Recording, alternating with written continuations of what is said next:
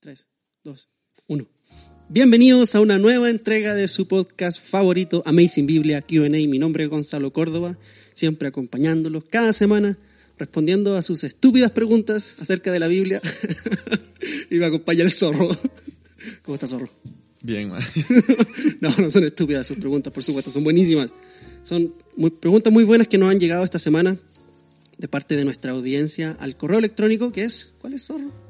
amazingbiblia.gmail.com Y al Instagram, Amazing, arroba amazing.biblia. Exactamente, ese es nuestro Instagram y el correo electrónico. Si ustedes tienen cualquier pregunta que nos quieran hacer acerca de la Biblia, acerca de teología, acerca de doctrina, acerca de algún pasaje difícil, pueden enviárnosla y nosotros con mucho gusto podemos dar nuestros comentarios al respecto.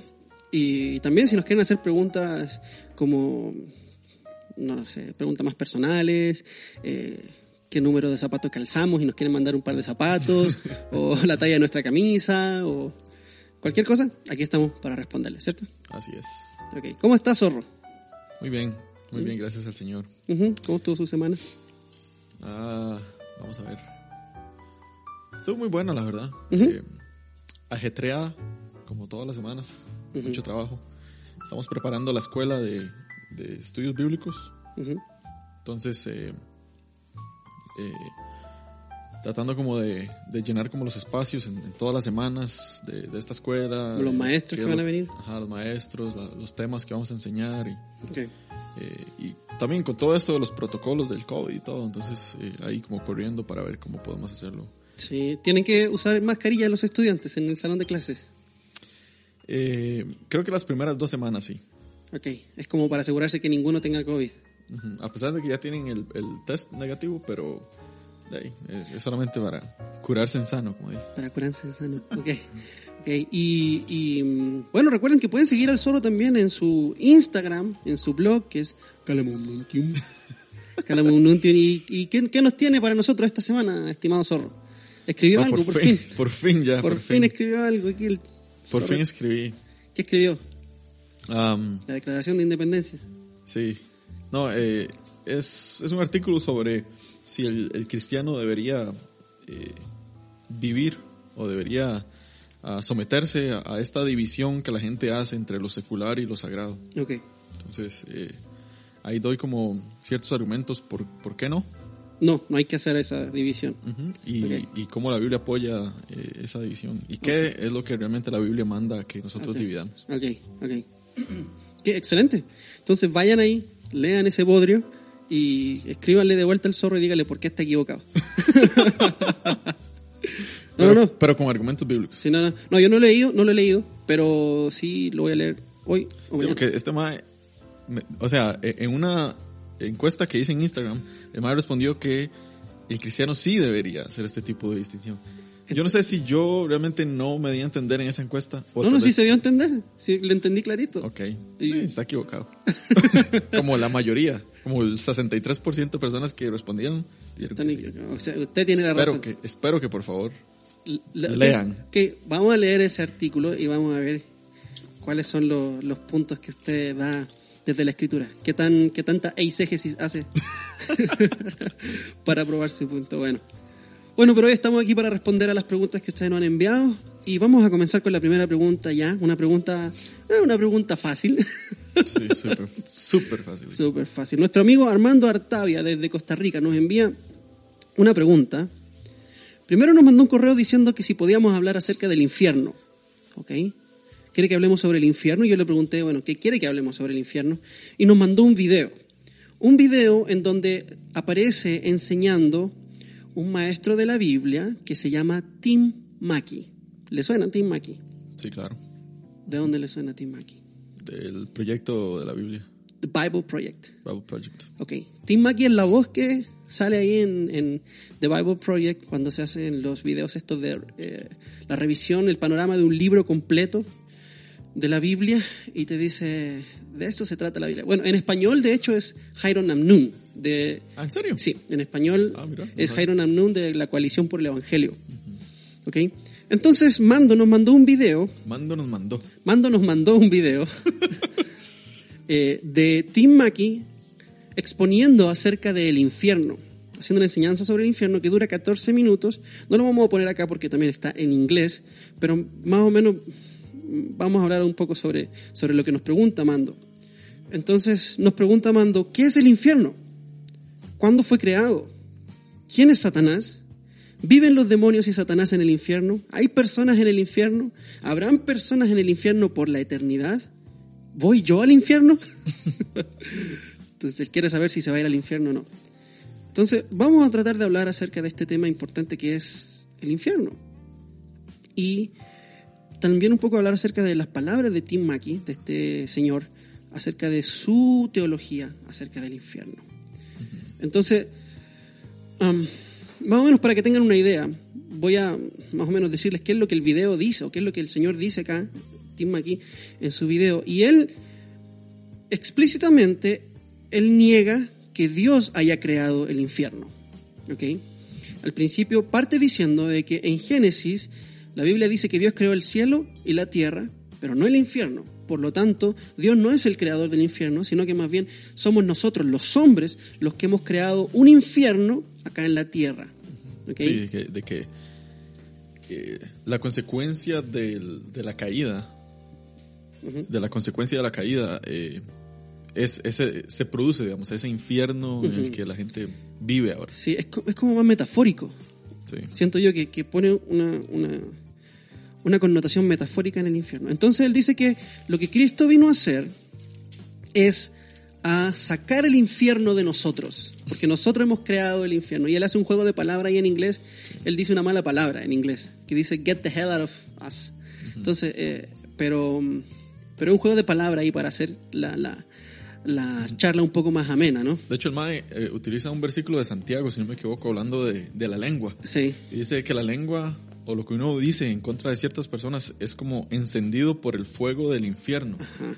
Entonces él dice que eh, es uno realmente el que produce o el que se deja influenciar, digamos, por este concepto que realmente no es ni un lugar ni nada, sino que es, es algo que está ahí, que no fue creado por Dios, pero que uno se deja influenciar por eso. Él pone al mismo nivel la palabra infierno, pecado y maldad mm. en el video. Él dice que el infierno es igual que el pecado y lo mismo que la maldad. ¿ok? Entonces son varios conceptos que él arroja que mm, a mí por lo menos me encendieron varias alarmas.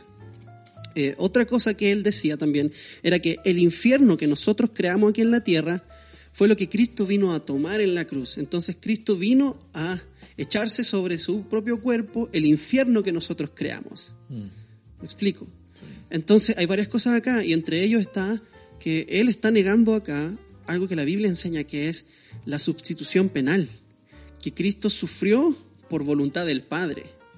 Que el autor del sacrificio de Cristo fue el Padre mismo, Dios mismo, desde la eternidad, desde antes de la fundación del mundo. Eso lo vemos tanto en el Antiguo Testamento como en el Nuevo. Pero, ok, y con esto estamos diciendo, eh, estamos implicando con esto de que The Bible Project es cuestionable. Sí. ¿Qué piensa usted, man? Sí, sí, hay... De hecho hay otro video también de un señor que se dedica a hacer eh, videos muy, muy informativos que se llama, en inglés, se llama When We Understand the Text. What? Eh, como cuando nosotros entendemos el, el texto, por decirlo así. Eh, el señor se llama Gabriel Hughes, creo.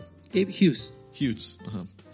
Bueno, y este señor, él expone también ciertas como deficiencias en ciertos videos de, de, de Bible Project y específicamente en uno en Romanos, cuando él, el agente de Bible Project está haciendo la, el panorama de Romanos y específicamente no habla acerca eh, en Romanos del 1 al 3 o el 1 al, eh, capítulo 1 al 4 que habla específicamente acerca de que ah, de la ira de Dios de, que está preparada para la humanidad para los pecadores. Eh, y que es un, es un tema muy importante de que Cristo digamos es el sacrificio de propiciación Ah, Por causa de la ira de Dios. Ajá, claro. O sea, el, sacrificio que apacigua la ira de Dios. Entonces, eh, Tim Mackey lo deja por fuera y realmente no habla acerca de la ira de Dios. Ajá, lo quita. Ah. sí, no habla, ellos no hablan en general de la ira de Dios. Entonces, eh, como dice usted, es algo cuestionable. Es algo que uno puede, o sea, que, que le presenta ahí ciertas como alarmas a uno, como, mm, ¿por qué no hacen esto? ¿Será que quieren como eh, no ofender a nadie y, o sea, ese, ese camino ya es muy conocido, es un camino que eh, va como cuesta abajo Sí. y que lo puede llevar a uno a, al liberalismo, básicamente. Sí, sí. Y recordemos el caso de un famoso expositor, no sé si expositor, pero charlista que se llama Rob Bell, Mm, sí. um, que, que de a poco comenzó en este caminar y terminó, terminó en, en- en el universalismo, básicamente. Y el universalismo es la doctrina que afirma que todos, todos, todos, todos los seres humanos van a terminar en el cielo. Que nadie va a ir al infierno. Por eso se llama universalismo. Que el- la universalidad de los seres humanos va a terminar en la presencia de Dios eh, en buenos términos. Y utiliza como base, eh, digamos, el amor y la misericordia de Dios, que, Exacto. como, o sea, como uno dice, presenta cierto grado de verdad, pero, pero no toda la verdad. diluida. Entonces, entonces lo que vamos a hacer ahora es vamos a hablar acerca de qué es el infierno desde una perspectiva bíblica, ¿ok? Entonces, eh, yo tengo acá varios apuntes que me gustaría mencionar, pero no sé, Zorro, si vos quisieras comenzar o si quieres que parta yo, yo ya he hablado bastante, quiero darte la oportunidad de que, de que, de que des tu Sí. exposición, que, Sí, sí. que respondes qué es el infierno, o- Sí. no sé, lo que tengas preparado para responderle a Mando. Sí, y para darle paz a él, porque él, no sé si tal vez él piensa que ese era el infierno. Bueno, ¿qué es el infierno realmente? Eh, según la escritura, eh, nos expone de que es un, es un lugar donde las personas que no han puesto su fe en Jesucristo, que, no, que no son salvas, que no se encuentran con paz eh, con Dios Ujú. por medio de- de- del sacrificio de Jesús, serán eh, enviados para ser castigados eternamente, eternamente. junto con Satanás y los demonios. Y sus demonios, ok. Ajá. Entonces, eso es, es- es el, el lugar, digamos, que la Biblia am, explícitamente define como, como infierno. Ujú, Pero am, no siempre la Biblia utiliza la palabra infierno para referirse a, a este, sino que utiliza otras palabras también. Ajá, exacto, exacto. Que eh, ahí tal vez se confunde un poquito, la verdad, porque hay muchos términos que la Biblia eh, asocia al infierno que mm, son utilizados como de, de- de- de la cultura en el momento en que estaba siendo escrito el, el libro. Cultura judía, ¿no? Ajá. O griega, tal vez. a veces. Ok. Por ejemplo, Eh, por ejemplo, el Hades. el Hades. Ajá, ese es un. Es un concepto bien griego. Pero, eh, de hecho, la Septuaginta. Eh, traduce, traduce la palabra Sheol, que es el hebreo, eh, lo traduce como Hades. Entonces Hades. se utiliza como ese, esa cultura griega para poder definir a algo que es como la región de los muertos. Ok, entonces es como un lugar espiritual en donde habitan los muertos. Ajá, ajá. Ok. Eh, que es el, el mismo... No sé si usted recuerda la parábola, no sé si es una parábola, pero bueno, la historia que Jesús cuenta acerca de Lázaro y el rico. Y cuando los dos mueren, eh, Lázaro está en el seno de Abraham ujú. y el rico está en el Hades, En en, el Hades. en la región de los muertos. Ok. Ajá, entonces, yo no creo totalmente de que el Hades sea el infierno como tal, sino que tal vez es como un lugar donde hay castigo, sí, pero el- la gente está como es- esperando ahí, el alma está esperando para, para por la, la resurrección final, para poder ser como castigada y realmente ser enviada al infierno. Ok. Esa es como una palabra que tal vez la Biblia asocia con eh, el concepto del infierno, tal vez. Y hay otra también que se llama el, el Gehenna. El Ge- Gehenna, Gehenna, sí. ajá. Que de hecho la Biblia también lo llama como el Valle Ben Imón, o el Valle de los Hijos de Imón. Ajá. Eh, es interesante porque en este valle, ah, dos de los reyes de Judá empezaron a, a ofrecer a sus hijos al rey, eh, al dios Moloch, quemaban a sus bebés ahí. Sí. Entonces, eh, en Jeremías podemos ver un par de pasajes, eh, pero creo que es en Jeremías 7, donde Jeremías recibe una profecía de parte de Dios y Dios está castigando el, el accionar de estos reyes. Y, le- y Dios asocia este lugar, este valle de Ben Imón, Ujú. y dice que ya no va a ser llamado así, sino que en algún momento este valle va a ser llamado el Valle de la Matanza, refiriéndose al juicio ah, que, que iba a venir. Entonces, este lugar eh, en el Antiguo Testamento y en el Nuevo Testamento también es utilizado para, eh, para referirse a un lugar de castigo. Entonces, es el, eh, el Gehenna, el Hades, son como eh, sinónimos por decirlo así, de- del infierno. Ok, Corréjame si estoy equivocado. El Gehenna era un, un- un lugar físico en el tiempo de Jesús, ¿cierto? Sí, sí, creo que es como el... Era como un basurero, eh, no sé si es un basurero realmente, pero... un lugar donde se quemaban cosas. Ajá, sí, sí, como que... eh, muy seguido estaba como... Había fuego encendido Sí, ahí. como pavas. Sí, sí, como el, el tajo. eh. Sí, sí, yo en la iglesia donde yo soy pastor hay un, hay un barranco, hay un guindo y siempre están quemando basura, siempre están quemando cosas y es horrible el olor putrefacto que hay ahí todas las semanas, el polvo, el humo y yo llego a mi casa y mi esposa lo primero que me dice vaya a bañarse. Viene hediondo a, a basura quemada. Humo, sí. Sí, Sí, sí. De hecho, hay otras palabras también, otras frases que eh, la Biblia utiliza para poder afirmar el, el infierno. ajá. El, el horno de fuego, lo llaman abismo, el, el lago de fuego. Ok, Y creo que en segunda, ya para terminar, en segunda de, de Pedro, también lo llama como el, el tártaos. Tartaos. tártaros. Tártaros o tártaos, algo así. Sí, sí, sí, el tártaros. Ajá, que es como, de hecho, la palabra que utiliza ahí, segunda de Pedro, es, es como el, el verbo, que es como enviar a las personas al tartaos, que es como un sinónimo también de, del infierno. Como infiernarlas. Infiernarlas, ajá, Ajá, sí. ok. Entonces, eso así como de una manera breve es, es eh, las diferentes palabras que la, que la Biblia utiliza para referirse al, al infierno. Ok, ok. Entonces, el infierno es un lugar, es un lugar que existe, pero no es un lugar físico. Eh, mm, creo que eso, eso, es, eso es lo interesante, porque hay, hay ciertas, leyendo yo en ciertos comentarios, la gente dice que es un lugar físico, ¿Sí? Pero también que es como un estado en que el alma Ujú. va, va a estar, Sí. valga la redundancia. Eh, entonces sí, realmente no, no, yo no, no creo que se pueda decir con, con firmeza de que es un lugar, pero, o sea, como le digo, como- hay- momentos donde la Biblia utiliza como el horno de fuego, por ejemplo, Ujú, el agua de ujú, fuego, ujú. donde Satanás va a ser enviado con, con, este, con estas personas y sus demonios. Ok. Entonces, y para que eh, puedan sufrir, ¿entendés? Eh, el alma pueda sufrir, tiene que...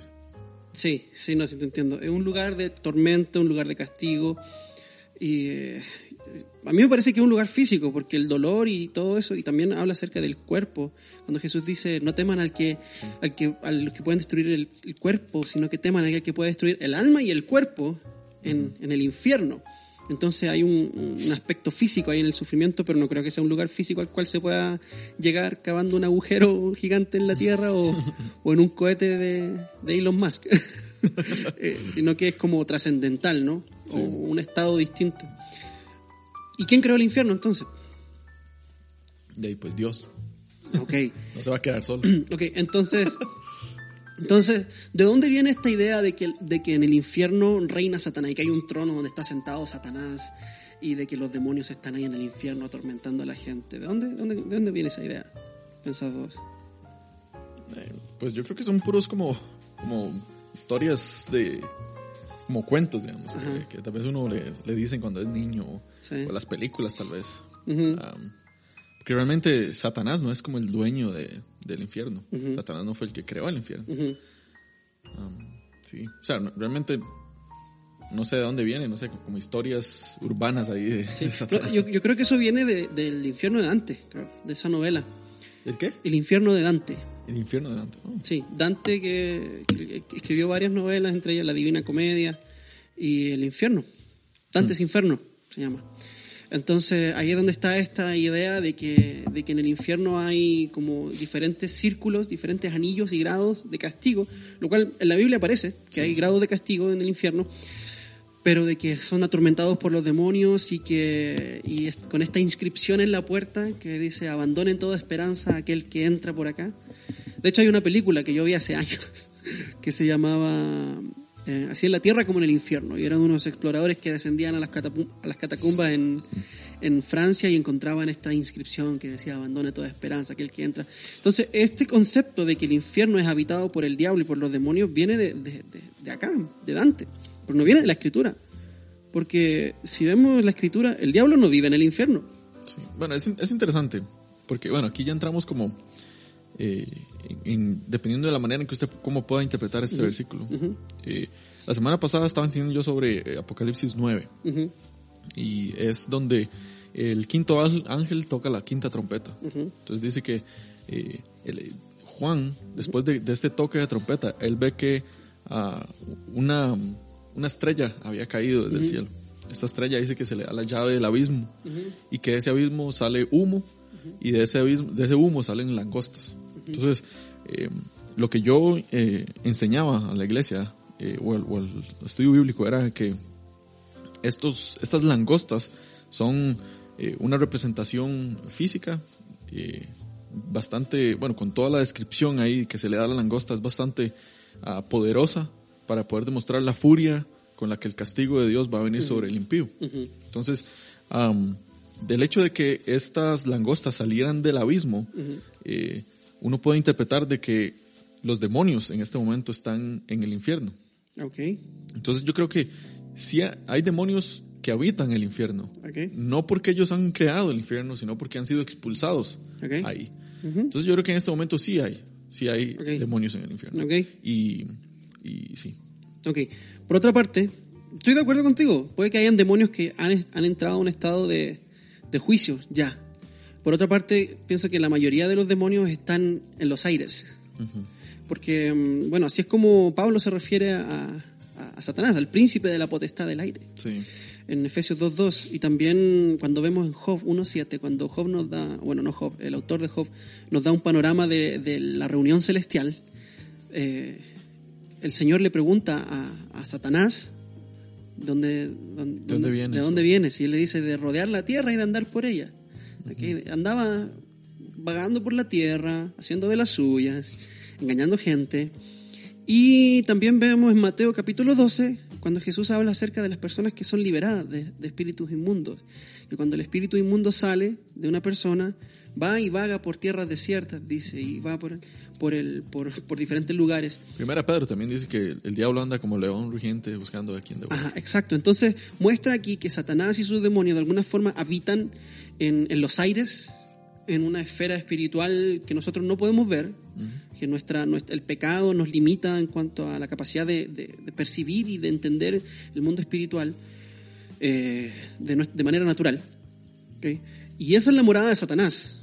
Y es así como ellos pueden eh, em, engañar e influenciar en el mundo. Y por eso es que eh, Pablo menciona que Satanás es el Dios de este mundo. Mm. Pero, pero no es la dirección actual de... O sea, si usted le quiere mandar un paquete por Amazon al diablo, no le ponga ahí dirección al infierno. Eh, Con, con código postal 666. Sí. Sí. Una vez vi una, una, una chema que decía eh, 665, el vecino del diablo. ok, entonces, bueno. entonces, ok. Ya vimos qué, qué es el infierno. ¿Quién hizo el infierno? El infierno fue creado por Dios. ok. Ahora, esto es lo que, lo que me parece aquí como deshonesto por parte de Tim Mackey, del muchacho de The Bible Project, porque él dice, en Génesis 1 dice Dios creó los cielos y la tierra, pero no dice que Dios creó el infierno. Por lo tanto, Dios no creó el infierno. Pero, o sea, Tim Mackey, por, por, su, por su resumen, por su, ¿cómo se dice? Currículum. Por su currículum, él estudió hebreo, él estudió... Currículum vitae. Sí, Vitae, en el Incae. estudió hebreo, eh, estudió un montón de cosas, es súper, súper inteligente. ¿A dónde? En varios institutos ahí que él, que él sale diciendo como su, su resume en, en uno de los videos de The Bible Project. Y entonces él debería saber que esa no es la forma de hacer exégesis. Sí, no. Esa no es la forma de, de aplicar la hermenéutica a un pasaje de la Biblia. O sea, porque un pasaje de la Biblia no menciona la creación del infierno, ¿eso significa que Dios no creó el infierno? Que claramente Mateo, el, el Señor dice, no... eh, bueno, de hecho, otro versículo, Mateo 25, voy a, voy a leerlo para no batear, porque es muy fácil batear y equivocarse. ¿ok? 2546. Eh, exactamente, sí. El juicio a las naciones. El juicio a las naciones, el Señor habla acerca de, de cómo, cómo Dios mismo fue quien preparó este infierno. Eh, dice, pero cuando el Hijo del Hombre venga en su gloria, todos los ángeles con él, entonces se sentará en el trono de su gloria y serán reunidas delante de él todas las naciones y separará a unos de otros, como el pastor separa las ovejas de los cabritos, y pondrá las ovejas a su derecha y a los cabritos a su izquierda. Entonces el rey dirá a los de su derecha, venid benditos de mi Padre, heredad el reino preparado para vosotros desde la fundación del mundo. Porque tuve hambre y me diste de comer, tuve sed y me diste de beber, fui forastero y me recibiste, estaba desnudo y me vestiste, enfermo y me visitaste en la cárcel y viniste a mí. Entonces los justos le responderán diciendo, Señor, ¿cuándo te vimos hambriento y te dimos de comer o sediento y te dimos de beber? ¿Y cuándo te vimos como forastero y te recibimos o desnudo y te vestimos? ¿Y cuándo te vimos enfermo o en la cárcel y vinimos a ti? Respondiendo el rey les dirá, en verdad os digo que en cuanto lo hiciste eh, a uno de estos hermanos míos, a uno de los más pequeños, a mí lo hiciste. 41 dice, entonces dirá también a los de su izquierda, apartados de mí, malditos, al fuego eterno que ha sido preparado para el diablo y sus ángeles. Porque tuve hambre y no me diste de comer, tuve sed y no me diste de beber, fui forastero y no me recibiste, estaba desnudo y no me vestiste, enfermo y en la cárcel y no me visitaste. Entonces ellos también respondiendo, responderán diciendo, Señor, ¿cómo te vimos hambriento, sediento, como forastero, desnudo, enfermo, en la cárcel y no te servimos? Entonces él le responderá diciendo, en verdad os digo que cuando no lo hiciste a unos más de a uno de los más pequeños de estos, tampoco a mí lo hiciste. Y estos irán al castigo eterno, pero los justos a la vida eterna. Ok, claramente aquí el Señor Jesús está diciendo que el infierno fue preparado Sí. para los ángeles caídos y para Satanás. Ok, entonces, si fue preparado para los ángeles caídos, para los demonios y Satanás, no fue preparado por los demonios y Satanás. No prepararon su propio castigo. Ni por el ser humano. Ni tampoco por el ser humano porque iban a terminar seres humanos. Entonces, Tim Mackey, lo siento, tu enseñanza ha sido rechazada en este momento por Amazing Biblia. ¿ok? Eh, los seres humanos no somos los creadores del infierno. El infierno no es algo metafórico que nosotros hacemos por medio del pecado. El infierno ha sido, ha sido preparado por Dios para manifestar un juicio que es justo en contra de tanto ángeles como humanos rebeldes. Sí. ¿ok? Y nos dice que el castigo es eterno. Sí, eso es, eso es importantísimo también. Ok, hable sobre eso. ¿Usted tiene algo que decir al respecto? Sí, de hecho en Mateo, eh, creo que es el mismo eh, capítulo, Mateo 25, Sí. versículo 46. Sí. Estos irán al castigo eterno, Ajá, pero los justos a la vida eterna. sí. Entonces, eh, sí, la misma palabra, o sea, en español se puede ver, obviamente, Ujú. eh, que describe la, la vida que reciben las- los justos, Ujú. Eh, que es eterna. Eh, es la misma palabra que se utiliza para el, como decir cuál es el castigo que, o la clase de castigo que van a recibir los impíos, que es eterno también. Sí, ¿Cuál es la Entonces, palabra? Aionios. Ese mismo, ahí está, este lo tiene. Aionios. Aionios. Sí, es, de hecho, Juan 3.16 dice, cuando dice para que tenga vida eterna, es Aionios Zoe. O sea, una vida eterna. Sea, que el, el castigo eterno es igual de eterno que la vida eterna que recibimos de Dios. Sí, sí. Sí, porque hay personas que creen en la aniquilación del alma. Ah, entonces, como de que el, el alma del impío va a dejar de existir en algún punto. Sí. Entonces también dejaría de existir el alma del justo. Sí, sí. Entonces, ah, pero no creen eso. No, no, exacto. Y y de hecho, tendría más sentido que el alma del justo deje de existir porque ningún justo, somos ju- justificados por, por Cristo, pero por justicia propia no merecimos, no merecimos, no merecemos estar en la presencia de Dios. Mm. ¿ok? Entonces, como tendría más sentido que pasáramos una eternidad en el infierno que pasar una eternidad en la presencia de Dios, de acuerdo a nuestras acciones. Y de acuerdo al, a la, sí, de acuerdo a nuestras acciones y de acuerdo a la persona con la que uno está pecando, que es en contra de Dios. Un ser eterno, exacto. por ende, necesita un, un castigo eterno. Sí, a- aprovechemos de hablar de eso, Zorro, porque una de las objeciones más, más, más comunes que yo escucho en contra del infierno es, es injusto. Es injusto. ¿Cómo es posible de que un Dios amoroso castigue por toda una eternidad a una persona que ha cometido pecados limitados? ¿Ok? ¿Cómo es posible que una mentira sea merecedora de un castigo eterno en el infierno? O que una, un, un robo o un adulterio sea merecedor del castigo eterno de Dios. ¿Ok? ¿Qué- qué- tiene algo para decir al respecto? Sí, o sea, what's wrong with you people? What's wrong with you people? Eh, sí, yo creo que las personas que creen de que el pecado es algo pequeño y que no, que no hace ningún daño más allá de lo que sucede a nuestro alrededor, digamos, que no tiene un impacto eterno. Realmente no saben quién es Dios. Realmente no, no, no tienen una, una buena teología. No entienden ah, quién es el, el, el, Dios único, verdadero, santo, perfecto. Y qué es lo que el pecado produce eh, en, en, contra de él. Eh, nosotros, digamos, que somos los seres humanos que cargamos su, su imagen, tenemos que, como cargadores de esa imagen, tenemos que representar a Dios aquí en la tierra eh, y vivir así como Él vivió. Entonces, cada vez que nosotros pecamos, lo que estamos haciendo es degradando eh, la gloria de Dios. Eh, o, o, mostrando, digamos, no degradando la gloria de Dios, porque básicamente no se degrada, pero estamos manchando la sí, gloria de Dios. Dando su reputación. Ajá, eso.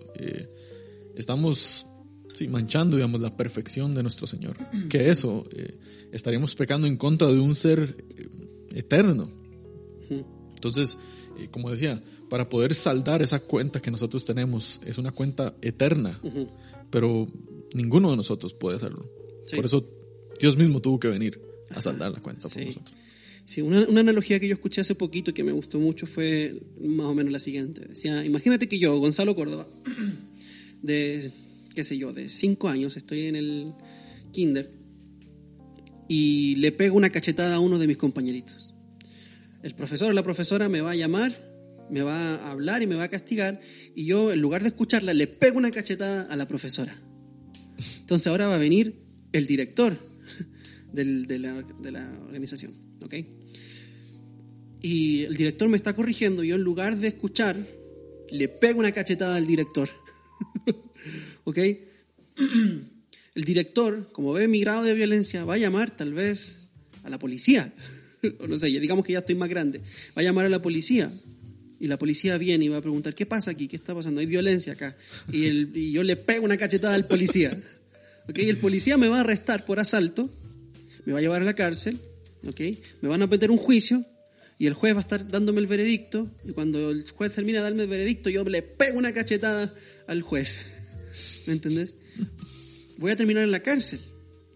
¿Ok? No terminé en la cárcel por pegar una cachetada a mi compañerito.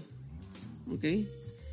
Sino que terminé en la cárcel por dar una cachetada al juez. La misma acción. Lo que cambia es a quién, contra quién estoy pecando. Sí. Contra quién estoy pecando. Que una, una cachetada al zorro no es lo mismo que darle una cachetada a Carlos Alvarado. A Carlos Alvarado, que es el presidente de Costa Rica, ¿ok? Me voy a meter en muchos más problemas. ¿Por qué? Porque la persona a la cual estoy ofendiendo es de mucho mayor honra y autoridad, ¿ok? Sí. Ahora, cuando nosotros pecamos en contra de Dios, estamos pecando contra el Dios eterno, contra el Dios santo, ¿ok? Y, y lo que nosotros hacemos tiene consecuencias eternas, porque esa es la naturaleza de Dios. Sí, de hecho, este mismo argumento que usted está dando lo resumió, digamos, en palabras que todo el mundo puede entender. Uh -huh. Pero hay un libro que se llama Cur Deus Homo. ¿Por qué Dios se hizo hombre? Cur Deus Homo. Ajá. Wow. Es, es eh, de, un, de un señor que se llama Anselmo de Canterbury. Ok, sí. Uh -huh. Padre del escolasticismo. Excelente. Entonces, eh, el Mae, eh, bueno, el señor. El Mae. Este compañero, el este compa, hermano. El mop. eh, este señor eh, escribe básicamente de una manera muy sofisticada que es muy difícil de entender. Entonces, ¿para qué lo recomienda? Ah, porque puede que haya gente más, más inteligente que yo. Bueno, obviamente hay. Puede, puede ser, puede ser que en algún lugar aquí del mundo de los que nos escucha hay alguien que sea más inteligente que el zorro, ¿ah? Bueno, eso no es lo que quería decir, pero ustedes me entendieron. Vayan y léanlo. Está en español. Yo, yo creo que está, vale como 99 centavos. Ok. Entonces. Curdeus Homo. Ajá. Ahí está, Anselmo de Canterbury. Eh, ok, yo creo que. Antes, antes de cerrar, antes de ir a la pausa, um, ¿hay gente en el infierno en este momento? Esa es una muy buena. ¿Qué cree usted? Rápidamente.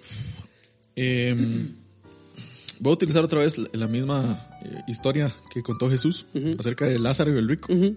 Como les decía, el rico estaba en, en el Hades, uh -huh. eh, que es otra palabra para decir la, la región de los muertos. Eh, y como dije al inicio, yo no creo que este realmente sea el infierno como tal. Okay. Entonces, eh, yo no creo que hayan personas ahorita en este, en este momento en el infierno. Yo creo que hay gente que está en la región de los muertos, Ujú. que están siendo castigados, ¿sí? Ujú. Y que están como a la- en, en- hay una fila de espera, una sala de espera Ujú. para la resurrección eh, Una sala final. de, de espera tortuosa. Sí. Ok. Ahí como, como esperando en el banco de, no sé, Sí, sí, sí. sí. Am, esperando por, En el banco de Costa Rica. ok, sorry, sorry. esperando por ah, la resurrección para ser juzgados delante Ok. del trono blanco. Ok. Ok, Yo creo que sí. También haciendo uso de su misma, de la misma parábola. Lo que pasa es que, bueno, veo yo, también en Pablo dice en Filipenses 1.23 que él desea partir y estar con, estar con Cristo. Pues es diferente. Ok, es diferente, ok, pero esto es lo que pasa. El infierno y el lago de fuego son dos cosas distintas. Y yo creo que si es el infierno lo que Jesús eh, ocupa un Kleenex. Ah, yo creo que si es el infierno, es el lugar al cual Jesús se refiere con la parábola del rico y Lázaro. Pero lo que viene eventualmente es el lago de fuego. ¿Por qué? Porque en Apocalipsis, capítulo 20, también nos dice que el infierno será echado al lago de fuego. Mm. Entonces, ¿hay personas en el infierno? Yo creo que sí. Creo que, o sea, en conclusión a lo que, a lo que leo en el texto bíblico, aquí en la parábola del rico de Lázaro y otros pasajes más, las personas cuando mueren van inmediatamente a su destino eterno, ah, no su destino eterno, pero digamos a su condición eterna, ya sea de castigo o de, eh, o de paz delante de Dios, en la presencia de Dios. Y, y eventualmente las personas que están en el infierno saldrán del infierno para ser juzgadas y arrojadas junto con el infierno, arrojadas junto con Satanás y sus demonios al lago de fuego. ¿Ok? Que ahí es donde se manifiesta la ira santa, hermosa, gloriosa de un Dios santo. ¿Ok? Es Dios mismo quien está castigando con su ira a, a estos rebeldes. De hecho, no dice el infierno, ¿Qué dice? dice el Hades. El Hades. ¿Ok? Entonces, más bien eso apoya lo que yo estoy diciendo. ¿Ok? ¿Ok? Bueno, pregunta entonces, ok. No, no, no, no, no, no. no. No, no, está bien, está bien. Sí, sí, sí. La pregunta tal vez podría ser, ¿hay gente siendo atormentada en este momento? ¿Cómo se llama ese lugar? ¿Hades? ¿Infierno? Aunque a veces Hades se traduce como infierno en la Biblia. Sí. Entonces, como, Oh. dijo, como dijo la tortuga Morla en la historia sin fin. Puede que sí. ¿Cómo puede que no? ¿Ok? Bueno, mando. Sí, nos quedaron algunas cosas aquí en el tintero, pero ya por tiempo vamos a dejarlo hasta acá. Eh, y vamos a ir a una pausa y ya continuamos con más Amazing Biblia. Q&A. Ya volvemos. Estamos de vuelta con más Amazing Biblia. Q&A. Me acompaña, como siempre, mi gran amigo Kevin Rivera, el zorro, de Calamintio. Recuerden que nos pueden enviar sus preguntas al correo electrónico, que es, ¿cómo es el correo electrónico? amazingbiblia.gmail.com Y al Instagram, arroba amazing.biblia. excelentísimo Teófilo. Así que vamos a continuar con las preguntas que ustedes nos han hecho. Y la siguiente pregunta viene de una oyente llamada Isabel Catalán. Isabel Catalán nos pregunta la siguiente pregunta. ¿Qué significa que la mujer debe estar sometida a su esposo? ¿Qué significa que la mujer debe estar sometida a su esposo? Excelente pregunta. Pajarraco. Ok. Eh, ¿Qué significa que la mujer debe estar sometida a su esposo? Bueno, que tiene que estar bajo la suela del zapato de su esposo, diciéndole que sí a todo lo que él dice. Eh, básicamente tiene que escuchar la canción de los prisioneros que se llama Corazones Rojos y ahí va a entender todo lo que todo lo que dice es lo que la Biblia dice acerca del sometimiento de la mujer. Así que siguiente pregunta. no, no, no, zorrete. ¿O no? ¿O no? Eh, ¿Qué significa que la mujer debe estar sometida a su esposo, zorro? Leamos el pasaje a ver primero. ¿Dónde está? Está en Efesios, Efesios capítulo 5, cinco. versículo 22 en adelante. Vamos a leer el 21. Dice, el 21. sométanse unos a otros en el temor de Cristo. Ujú, Las mujeres estén sometidas a sus propios maridos como al Señor. ujú. Porque, sí, bueno, y la, porque el marido es cabeza de la mujer, así como Cristo es cabeza de la iglesia, siendo él mismo el salvador del cuerpo. Pero así como la iglesia está sujeta a Cristo, también las mujeres deben estar, deben estar los sus maridos en todo. Ok. Entonces, ¿qué dice usted? Yo creo que la base de esto, obviamente, es eh, el amor incondicional y la obediencia eh, incondicional que debe tener la mujer a- hacia Cristo. Creo que de, de ahí nace eh, el sometimiento al, al varón. Eh, algo importante también, yo creo que no es algo que la mujer, creo que es algo voluntario de la mujer. Eh, no es algo que, que uno como hombre deba como Imponer. mandar, imponer, ajá, mandar como... como, Usted tiene que estar sometida a mí. Y pues obviamente, digamos, si, si eh, aquí Pablo lo que está haciendo es haciendo como una analogía de eh, el sometimiento de la iglesia a Cristo eh, en, en todo, digamos. Ujú. Ujú. Entonces, eh, la mujer también tiene que estar, eh, ser obediente, digamos, o ser, o, o ir bajo el liderazgo del, del hombre. Am, acompañar al hombre en, en su liderazgo. Ujú. Eh, obviamente, con ciertas excepciones. Eh, en, en cualquier momento que la mujer, eh, perdón, en cualquier momento que el hombre eh, haga algo indebido o pecaminoso que atente en contra de la ley del Señor, obviamente la mujer, eh, por el sometimiento que ella tiene primero a Cristo, no va a seguir a su esposo en eso. Un ejemplo de eso, ver, para más o menos ver el, el nivel de, de, de lo pecaminoso que puede ser y que, que- que le permitiría, de acuerdo a lo que usted dice, eh, no someterse a su esposa, a una mujer. Mm, No sé, tal vez como que, no sé, en el trabajo, que el esposo tal vez esté eh, tomando decisiones eh, incorrectas, que tal vez lo hagan como eh, robar en el trabajo, no sé, y que su mujer sepa de eso y que no diga nada. Y Como que- que se haga cómplice ella de los pecados de su marido. Eh, eso puede ser una, por ejemplo. Otra, Para, para entenderle bien, perdón. Una mujer no debe hacerse cómplice de los pecados de su marido eh, bajo o so pretexto de estar sometida a él. sí. Eh, En este caso, por ejemplo, se me ocurre otro caso que es más extremo, la violencia. mm. O sea, una mujer no puede como usar como pretexto el que tiene que estar sometida a su marido para, para justificarlo si él es violento con ella. Ella tiene que demandarlo, denunciarlo y salir de ahí. claro. Ok, sí, sí. ok, ya dije así sí lo entiendo. Sí. Eh, sí, entonces hay diferentes niveles, digamos, aquí donde la mujer tiene que, que someterse.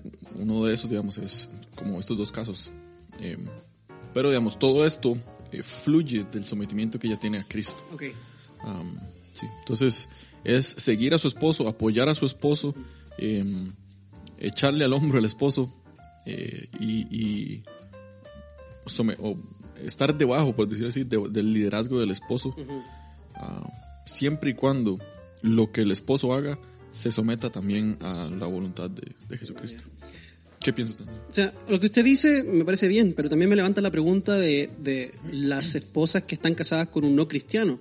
Porque el no cristiano no hace lo que hace porque ame a Cristo, Sí. pero igual tiene que estar sometida a, ese, a la autoridad de su esposo, ¿no? Aunque no sea cristiano. Sí, pero como le digo, siempre y cuando no atente a... Por esto, esto que usted me acaba de decir. Yo espero, digamos, que un hombre cristiano no le pegue a su mujer. Pero, digamos, eh, un, un incrédulo eh, que sea esposo de una mujer cristiana que le pegue, la mujer no tiene por qué estar ahí. Ok, ok. Pero, o sea, hay esposos que no son cristianos, que son buenos esposos, que guían a su familia en, en- en- en el liderazgo, en la autoridad, qué sé yo. No lo hacen por amor a Cristo, sino que lo hacen porque, Por amor propio. Por amor propio, quién sabe, porque aman a su familia. Sí, sí, por el bien Ajá. de la familia. pues. Ok, entonces la esposa, si es cristiana, igual se tiene que someter a la Sí, autoridad sí, de su sí, esposo. sí, sí, ya entiendo la su pregunta. sí, sí. Ok, ok. Sí, obviamente. Sí, Sí. es- es- esto no está como... Este mandato, eh, obviamente, primeramente para las, eh, las esposas cristianas, porque eran las que estaban aquí en este momento, o sea, eran las que estaban recibiendo el, el mandato. Pero yo creo que se extiende, digamos, a todas las, las, las mujeres también. Am, Es la mujeres- voluntad de Dios. Sí, Es sí. la voluntad de Dios para la familia. Ujú. Y para el matrimonio. Sí. Usted dijo que no era un- una obligación, sino que era algo voluntario que hacía la mujer. Explíqueme mejor eso porque no estoy de acuerdo si es que entendí bien lo que... Porque veo aquí que es un mandamiento de parte de Dios a través de Pablo que la mujer esté sometida al esposo. Ujú. Sí entiendo que el hombre no puede venir como todo el tiempo diciendo, ok, sométase porque, porque, el- porque se tiene que someter. Pero sí, bajo la autoridad de la escritura, yo- si tengo un conflicto con mi esposa, yo le puedo decir, amor, vea, en última instancia yo tengo que tomar esta decisión, usted sométase y confía en mí. Sí. Ah, pero es que es muy diferente con ese, con ese tipo de actitud. A lo que me digo, a lo que no digo que sea, que debe ser voluntario, no es algo que el esposo a manera de, no sé, una manera violenta, que im- imponga, ¿me entiendes? Eh, o tal vez no violenta, pero que sea brusca, ruda, ah, donde siempre él es el que tenga la razón, donde le, le quite o le, le reste, digamos, valor a lo que la mujer tiene que decir, etc. Entonces, Sí, ahí es donde me refiero a eso. Y obviamente el amor que la mujer tiene a- hacia Dios es voluntario también. Eh, o sea, el sometimiento de la mujer hacia Dios, hacia Cristo, es voluntario. No es algo que sea forzado. Eh, igual tiene que reflejar, digamos, el, en su familia. Sí, ya le entiendo, ya le entiendo. O sea, tiene que, como a la mujer le gusta decirle a los hombres, es que a mí me- yo quiero que a usted le nazca del corazón hacer eso.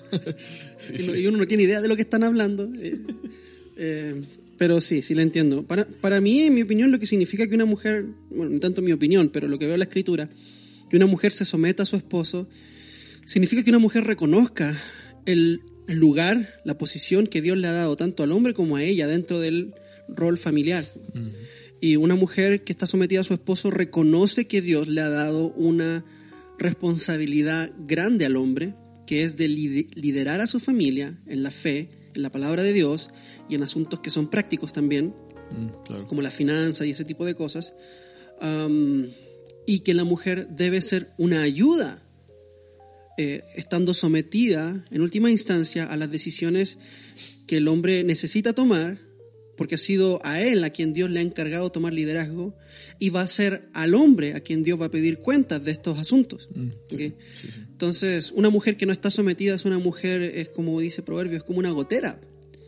Porque un ejemplo de esto lo vemos en la creación misma, cuando Adán y Eva, bueno, cuando Eva tomó del fruto y lo dio a su esposo, ella fue la que inició el pecado, pero Dios buscó a Adán. Dios vino buscando a Adán. Adán, ¿dónde estás? Sí. ¿Qué pasó? Cuéntame, dame, dame un reporte de lo que acaba de pasar aquí porque algo malo pasó. Y yo te encargué a vos que cuidaras del huerto y que cuidaras de tu esposa. Entonces el Señor no vino buscando a Eva diciendo, Eva, ¿qué hiciste? Sino que vino a buscar al, al- al hombre a cargo. Feliz día de la mujer. Nada que ver. Eh, entonces, una mujer, que una mujer esté sometida a su esposo, veo yo que es que, que ella sea una mujer bíblica, que reconoce lo que la Biblia dice acerca del rol del hombre en la familia y que viva de acuerdo a eso, que le haga fácil el trabajo al hombre. y- y también creo que muchas mujeres se excusan en esto eh, para decir, bueno, es que mi esposo no es cristiano o él no hace las cosas muy piadosamente, entonces yo no me tengo que someter a él. sí. Entonces imagínense si los hombres nosotros dijéramos eso mismo. Dijéramos, mira, esta mujer no, no se somete a mí, entonces yo no la voy a amar. Porque la Biblia aquí primero le manda a la mujer estar sometida, pero también le manda a los hombres amar a sus esposas como Cristo amó a la iglesia, es decir, dar su vida por ellas. Entonces imagínense si yo usara esa excusa. Mi esposa no se somete todo el tiempo a mí, entonces yo no la voy a amar. Ujú. Entonces, ¿qué clase de matrimonio sería ese?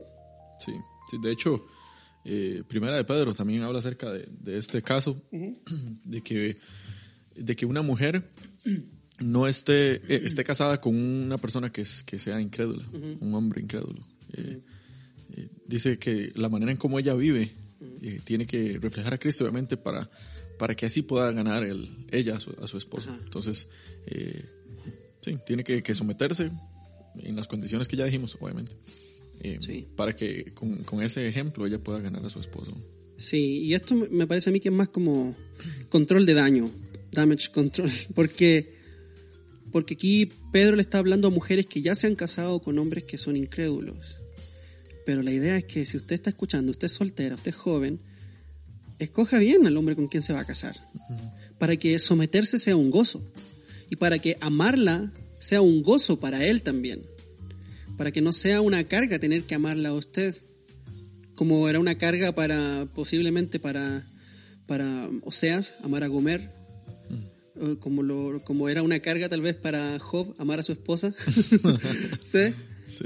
me explico entonces eh, tanto hombres como mujeres tenemos que aprender a, a escoger bien a la persona con la que queremos pasar el resto de nuestra vida Eh, pero incluso para ellos hay esperanza en el Evangelio y hay lo que yo acabo de llamar control de daño. Bueno, si usted se casó con un incrédulo, lo cual no debió haber hecho en primer lugar, pero ya está casado y el Señor odia el divorcio, entonces haga esto, sométase a su autoridad, de un buen testimonio, eh, sea, sea piadosa, sea piadoso. Sí.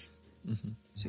Cumpla su parte del, del, del, mandamiento. Si usted es hombre casado con una mujer incrédula, ámela como Cristo amó a la iglesia. Si usted es mujer casada con un incrédulo, sométase a él. Obviamente, si no se haga cómplice de sus pecados, si usted sufre de violencia o sus hijos sufren de violencia, demande, eh, hable, no permita que, que, que, que, eso pase a mayores, ¿no? Sí, sí, sí. sí. Entonces, creo que eso con respecto a qué significa que una mujer se someta a su marido. Pasemos a otra pregunta, por favor, estimado Kevin Rivera. ¿Le parece? Me parece. La siguiente pregunta viene de nuestro hermano Marco Carrillo, que nos la envió por Instagram, y dice más o menos así. Um, ¿Por qué debe haber membresía en la iglesia? ¿Es bíblica? Ok. La membresía eclesiástica. Eh, si, para los que no están familiarizados con el término, sobre todo aquí en América Latina, la membresía eclesiástica, la membresía bíblica consiste en convertirse oficialmente dentro de los registros de la iglesia en un miembro de la iglesia. Eso es algo que no se ve básicamente en esta parte del mundo mucho. La gente va a la iglesia nomás. Y ya después de que va como tres semanas, cuatro semanas, la gente lo reconoce a uno y lo considera parte de la iglesia. Pero no hay un, un documento oficial. No, y tal vez no un documento Tal vez como una, un reconocimiento público de que esta persona es sí, eso parte. Me, a eso me refiero con un documento, tal vez como una, un certificado o un registro, un catastro, un documento ahí en una computadora, un, un Excel que diga estos son los miembros de la iglesia. Ajá, no hay nada, no hay nada. Entonces, eso genera toda clase de complicaciones. Entonces, este, esta práctica se aplica en varios países, en varios lugares más que otros. Acá en América Latina yo nunca la había visto hasta hace poco y son poquitas iglesias que practican esto, uh -huh. pero principalmente se hace en los estados. Y eso hasta donde yo sé, no sé en Europa. Eh, he ido a Europa, pero hace tiempo y, y no me acuerdo. Entonces, eh, ¿qué piensa usted? ¿Es bíblico practicar esto de la membresía, de establecer a una persona como miembro y decir, ¿usted es miembro? Sí, a ver, ¿dónde está el, ¿Dónde está su nombre? ¿Tiene algún certificado en su casa que diga yo, Kevin Rivera, soy miembro de la Iglesia La Gracia, eh, ubicada en tal lugar, pastor Juan José Solano? Eh, ¿tiene, eh, ¿Eso es bíblico? ¿Qué piensa? ¿Debemos hacerlo? Sí, yo creo que sí. sí. Okay. Es, de hecho, es, es necesario. Ok. Um, por bueno, diferentes puntos, digamos, que habla la escritura con respecto a esto, uh -huh. de por qué es que la, la la membresía eh, facilita el trabajo de los pastores uh -huh. y creo que eh, como que lo hace que el, el, miembro, hace que la oveja eh, pueda dar cuentas también. Okay. como a, ayuda a que, a que, haya esa transparencia. Entonces, um, sí, yo creo que hay, hay varias, varios puntos, digamos, como, como decía. uno de ellos es que, digamos, somos un, un cuerpo esa es como la analogía que utiliza la escritura para referirse a, a la iglesia. Uh -huh. eh, y obviamente como un cuerpo tiene sus diferentes miembros, uh -huh. uh, reconocidos, específicos con su función particular. -huh. Eh, cualquier cosa que sea que no sea de ese, de ese cuerpo, eh, uno se tiene que dar cuenta. Entonces, esta analogía eh, conlleva. Me imagino cuando te sale un quiste en un lugar, así uno dice, esto no es parte de mi cuerpo, pero ¿por qué lo tengo acá? Una espinilla. Sí, o un, un tumor en, sí. en, la oreja. O, en la oreja. En el, el, dedo gordo del pie. Entonces, esta, esta analogía implica de que uh, hay un reconocimiento eh, público de uh -huh. que estas personas son partes o son miembros de este cuerpo específico. Eh, y aquí estamos hablando acerca de eh, iglesia local. Uh -huh. Son miembros y miembras. Miembros y, y miembros. de personas y personas. Y, pers y personas. Y personas. Y personas. No, personas. ok. Sí. Uh, eso, digamos, con respecto al, al cuerpo. Okay. Entonces son reconocidos por un cuerpo local. Ajá. Ok. Sí. Entonces eso es importante, dice usted. Sí. De hecho, también para, como decía, para, para facilitar el, la forma de cómo el pastor eh, lidera o administra, pastorea. Sí, sí, sí. Ah, porque, o sea, tiene que saber a quién es realmente parte de la iglesia para poder hacerlo. Sí. Eh, de hecho, creo que eh, Hebreos 13, 17 Sí, sí. habla acerca de esto un poquito. Sí, yo tengo varios pasajes aquí en la escritura que me gustaría mencionar. Pero yo de hecho hice un estudio en mi iglesia que se llamaba Mien- Miembros de la Iglesia. Hice un estudio bí- bíblico hace tiempo, cuando estábamos en el primer año, y más o menos expliqué lo que significaba. Quiero leer un poco sobre este documento que, que yo, yo desarrollé. Entonces dice, la primera pregunta es, ¿qué significa ser un miembro reconocido de la iglesia local? significa que el creyente ha sido reconocido por un grupo de líderes locales y por la iglesia, por el resto del cuerpo, como alguien que entiende y cree el Evangelio de Jesucristo y que está bajo el cuidado, provisión y la sumisión espiritual de los ancianos locales. Entonces, usted es reconocido por la iglesia y por los líderes de que usted realmente es cristiano, entiende el Evangelio y usted está bajo el cuidado de estos ancianos. La membresía es una práctica saludable que fomenta el orden, fomenta el compromiso y la disciplina dentro de la iglesia local y que ayuda a mantener un buen testimonio de sanidad hacia los que observan desde afuera. Sí. Ok, Entonces, la otra pregunta que hacía Marco Carrillo es, ¿es bíblica la membresía? Eh, si es bíblica, entonces ahí está la respuesta de por qué hacerlo, porque es bíblica. Pero la pregunta, ¿es bíblica? ¿En qué sentido es bíblica? Mm, ¿Qué diría usted? ¿Es, es bíblico? Porque ya establecimos de que es saludable, es bueno, es una buena práctica, pero la ex- extraemos esta práctica desde la escritura propiamente tal, ¿qué piensa usted? Sí, eh, como digo, no creo que sea necesario como un documento. O sea, puede que sí, algo, algo físico que, que pueda representar el compromiso. Am, pero como le digo, eh, el hecho de que Pablo utilice esta analogía del cuerpo para poder referirse a la iglesia, esta analogía ya conlleva o eh, sí, ya, ya nos, nos comparte o, o da por sentado de que ese cuerpo de personas es un cuerpo eh, reconocido. Sí, son- hay- son- ajá, hay reconocimiento público por parte de ese mismo cuerpo eh, con respecto a los, a los miembros. Sí, no es explícito, es implícito. Ajá, ajá. Entonces, eh, sí. De hecho, también hay, eh, creo que es en Hechos. Hechos, Siete. creo que sí. Bueno, mientras usted lo busca, yo nada más déjeme decir una cosa. Si la Biblia nos enseña que existen casos en donde una persona debe ser expulsada de la iglesia, entonces eso indica que, que la membresía es la práctica de las primeras iglesias. Porque si hay instancias en donde alguien necesita ser expulsado, ser removido de un grupo, eso significa e implícitamente nos está diciendo de que el grupo establecido existe. Mm, Existe un reconocimiento de quiénes son y quiénes no son miembros. Por eso existe la necesidad de la excomunión. ajá. Sí, de hecho, eh, primera, primera Corintios, cuando habla acerca del... Exacto, 1 Corintios, Jesús en Mateo 18. Ajá, ajá. eh, si existe la necesidad de la práctica de la excomunión, eso significa que existe la práctica de la membresía. Porque usted no puede echar a alguien que no pertenece. Mm, Que usted echa a alguien que pertenece, lo tiene que remover porque originalmente es parte de, de, del cuerpo. Entonces la seriedad de la forma en la que se comunica la decisión de remover a un miembro de la iglesia indica al mismo tiempo la seriedad de la membresía, de lo que significa ser miembro. O sea, si hay que tratar con seriedad el echar a una persona, es porque se trata con seriedad el tener a un miembro y reconocerlo como miembro de la iglesia. Entonces, ¿qué? ¿Ya encontró? No encontré. No lo encontró. ok. Eh, yo tengo aquí algunos pasajes, tal vez está dentro de los pasajes que, que yo voy a mencionar, pero lo que les decía hace un ratito y lo que el zorro estaba diciendo, la membresía bíblica sí es bíblica, o la membresía eclesiástica sí es bíblica, pero no está explícita en la Biblia. ¿ok? Es como la Trinidad.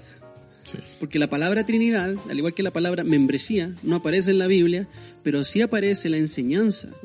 Está implícita. ¿ok? Y, y- y los cristianos del primer siglo, de la iglesia primitiva, parecen entender que ser parte de la iglesia de Cristo es una responsabilidad y es algo que se reconoce delante del resto del cuerpo y delante, delante del mundo también.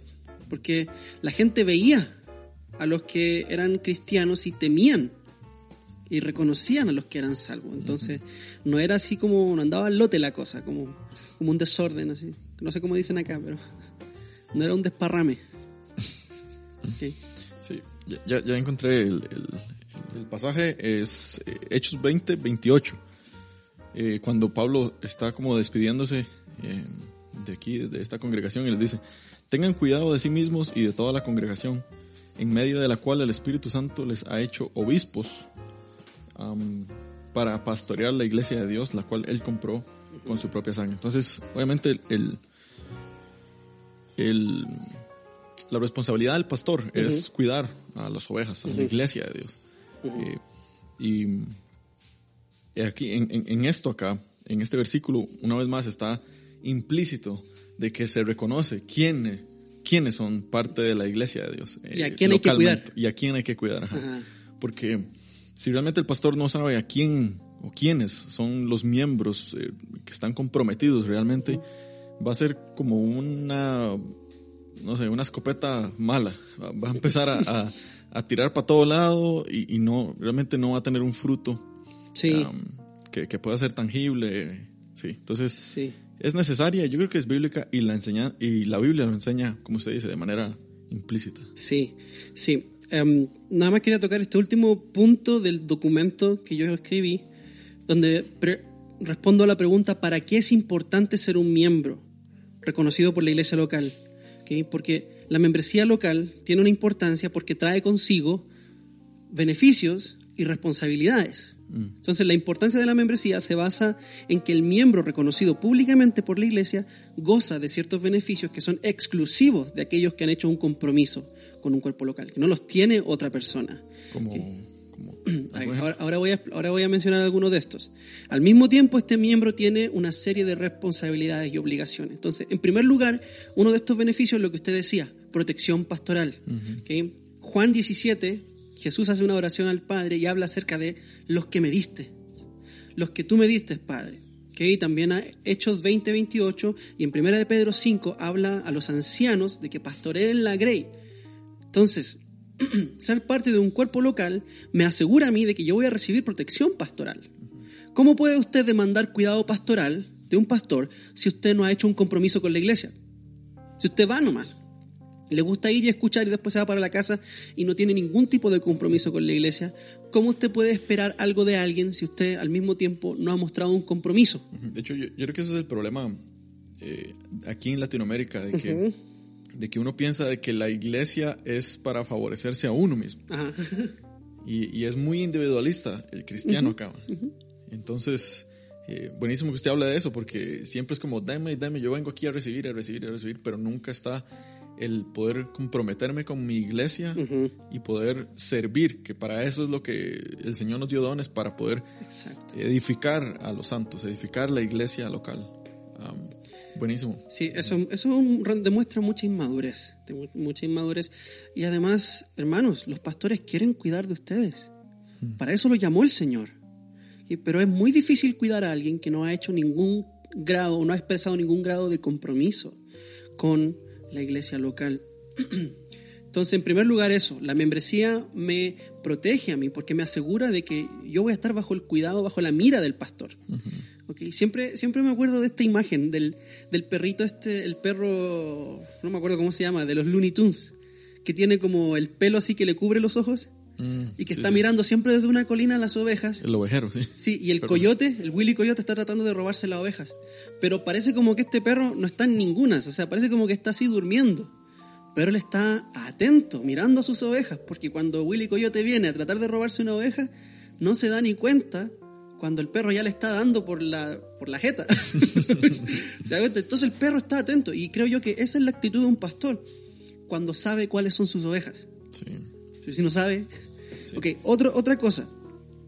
En Hechos capítulo 6 nos habla acerca de la necesidad que tenían las viudas de la iglesia. ¿Cierto? Pablo también en Gálatas nos dice que tenemos que tener misericordia primeramente con los de la iglesia. Con los de la casa. Con los de la casa. ¿Ok? Entonces, ser miembro de la iglesia me asegura a mí que yo voy a tener prioridad cuando se trata de la entrega de actos de misericordia. Por ejemplo, en este tiempo de COVID, ah, muchos hermanos de nuestra iglesia perdieron su trabajo, y nosotros recibimos unos recursos, preparamos unos diarios y los llevamos a la iglesia y adivinen a quién le entregamos primero esos recursos. La gente de la iglesia. A los miembros, a los miembros. Y si quedaba, a los menos comprometidos y si quedaba, a los que no son miembros de la iglesia como testimonio. Pero primero a los de la casa. Ser miembro de la iglesia me asegura a mí que yo estoy primero en la fila cuando se trata de ayuda social o algún tipo de ayuda de misericordia. Um, otra cosa, correc- eh, corrección y disciplina. Sí, eso también. Si usted quiere hablar sobre eso, puede hablar sobre eso, pero ¿cómo voy a ser disciplinado en un lugar que no pertenezco? Sí, sí. eh, El, como eso que usted dice, ¿cómo, cómo voy a esperar yo de que ah, yo pueda eh, crecer, digamos, en, en mi santificación si yo no tengo hermanos comprometidos conmigo, eh, de que me están disciplinando, de que ellos están ah, viendo mi caminar? Um, obviamente, de- el- la disciplina no parece como un beneficio, pero si realmente estamos comprometidos al crecimiento y a la madurez de nuestra fe, eh, lo es. Ah, Sí. Entonces, eh, sí, eso eh, ayuda, la, la membresía ayuda a, a que el cristiano sea beneficiado por medio de la disciplina. Sí, sí, sí, sí, exactamente. Otra cosa, la capacidad de servir dentro de la iglesia. Hechos capítulo 6, también en la situación de la necesidad de las viudas, eh, se establece que de dentro de los miembros de la iglesia se tienen que escoger hombres de buen testimonio. Tito y Timoteo también nos muestra cuando Pablo instruye a sus discípulos a buscar hombres dentro de la iglesia para que sirvan. Si usted quiere servir en una iglesia, ¿cómo va a servir si ni siquiera es parte de esa iglesia? Si ni siquiera usted mismo se ha mostrado como abierto a someterse a la autoridad de los ancianos de esa iglesia y comprometido a seguir y a, a recibir la doctrina de esta iglesia. Entonces, eh, es, in- insisto, es de- refleja inmadurez el no querer mostrar compromiso. Em, sí, sí. Entonces, creo que la, la membresía eclesiástica es es súper importante. ¿A quién, si usted fuera pastor, zorro, a quién usted eh, dejaría ser miembro de su iglesia? ¿Cuáles son los requisitos que usted le pediría a una persona para, para ser miembro de la iglesia reconocido, establecido, que usted le dé un certificado bonito y, y, y lo, y lo pueda reconocer como miembro? ¿Qué le pediría a esa persona? Tal vez por eso no, no soy pastor, nunca he pensado en eso.